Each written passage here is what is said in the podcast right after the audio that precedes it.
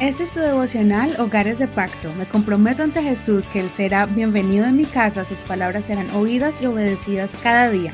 Mi hogar le pertenece a Él. Septiembre 14, herencia divina, eterna y celestial. Apocalipsis capítulo 21, verso 1 al 8, versión Reina Valera actualizada 2015. Vi un cielo nuevo y una tierra nueva, porque el primer cielo y la primera tierra pasaron, y el mar ya no existe más. Y yo vi la santa ciudad, la nueva Jerusalén, que descendía del cielo de parte de Dios, preparada como una novia adornada para su esposo. Oí una gran voz que procedía del trono diciendo, He aquí el tabernáculo de Dios está con los hombres, y Él habitará con ellos, y ellos serán su pueblo, y Dios mismo estará con ellos como su Dios. Y Dios enjugará toda lágrima de los ojos de ellos no habrá más muerte, ni habrá más llanto, ni clamor, ni dolor, porque las primeras cosas ya pasaron. El que estaba sentado en el trono dijo, He aquí yo hago nuevas todas las cosas. Y dijo, Escribe, porque estas palabras son fieles y verdaderas. Me dijo también, Está hecho, yo soy el alfa y la omega, el principio y el fin. Al que tenga sed, yo le daré gratuitamente de la fuente de agua de vida. El que venza heredará estas cosas, y yo seré su Dios, y él será mi hijo. Pero para los cobardes e incrédulos, para los abominables y homicidas, para los fornicarios y hechiceros, para los idólatras y todos los mentirosos, su herencia será el lago que arde con fuego y azufre, que es la muerte segunda. Este es uno de los capítulos donde se nos permite tener una ventana de lo que será estar en la gloria del Señor. Juan describe la visión gloriosa acerca de los privilegios y recompensas que vamos a experimentar cuando lleguemos ante la presencia de Dios y entremos a la ciudad celestial, la Nueva Jerusalén. Por ahora solamente podemos imaginarnos cómo será habitar bajo cielos nuevos y tierra nueva. Ya no habrá divisiones, peleas, robos, injusticias, maltratos, dolor, angustias.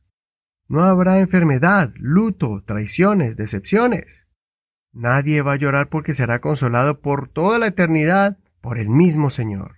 Las injusticias se olvidarán porque la alegría de estar ante el Señor superará el dolor sufrido en la tierra.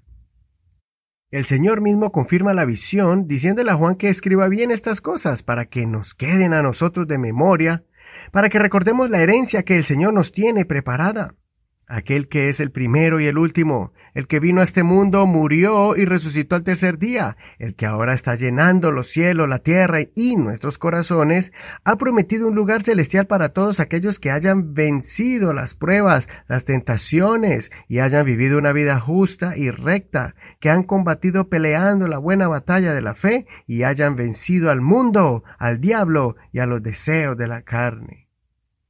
Ese lugar va a ser tan hermoso que ya no va a existir un templo para reunirnos a alabar a Dios, porque Dios mismo será el templo. Él mismo nos va a cubrir con su gloria y su poder. ¿Has tenido la experiencia de sentir la presencia de Dios cuando vamos a la iglesia a adorar al Señor? ¿Has sido lleno del Espíritu Santo y has sentido el gozo de su salvación? Hmm, ahora imagínate esa misma sensación, pero por toda la eternidad. Muchas veces esperamos el día para asistir al templo o asistir al retiro espiritual, porque sabemos que allí se mueve la presencia de Dios cuando cantamos y oramos juntos, o cuando el pastor y los líderes imponen manos sobre nosotros. Después de la reunión, vamos a nuestras casas o lugares de trabajo o a la universidad, y sabemos que tenemos que luchar continuamente con ataques, injusticias, burlas y menosprecios. Por eso anhelamos tanto que lleguen los días o las noches cuando nos reunimos juntos. Pero ese mover del Espíritu Santo es una pequeña prueba, un pedacito de una experiencia celestial aquí en la tierra para que nos animemos a ser fieles al Señor, porque lo que nos espera en el cielo es sentir eso mismo, pero por toda la eternidad. Ya no vamos a necesitar ayunar u orar para entrar a la presencia de Dios, porque ya estaremos allí y nada ni nadie nos podrá separar de su gloria. Solamente vamos a cantarle y adorarle por siempre y para siempre. Te ruego que no caigas en prácticas que te alejen de la presencia de Dios y que te estorben para llegar a su gloria. No dejes que malos hábitos y los pecados como la mentira, el robo, el engaño y una vida promiscua de fornicación sea la causa de que te pierdas esta oportunidad única y eterna de ser uno con Dios en su eternidad. Soy tu amigo y hermano Eduardo Rodríguez. El Señor escuche tu oración aquí en la tierra y espero que algún día nos reunamos en la gran Jerusalén para que adoremos juntos al Señor. No olvides leer todo el capítulo completo y también te agradezco por compartir este devocional a las personas que tú quieras y aprecies por medio de tus redes sociales y también por WhatsApp.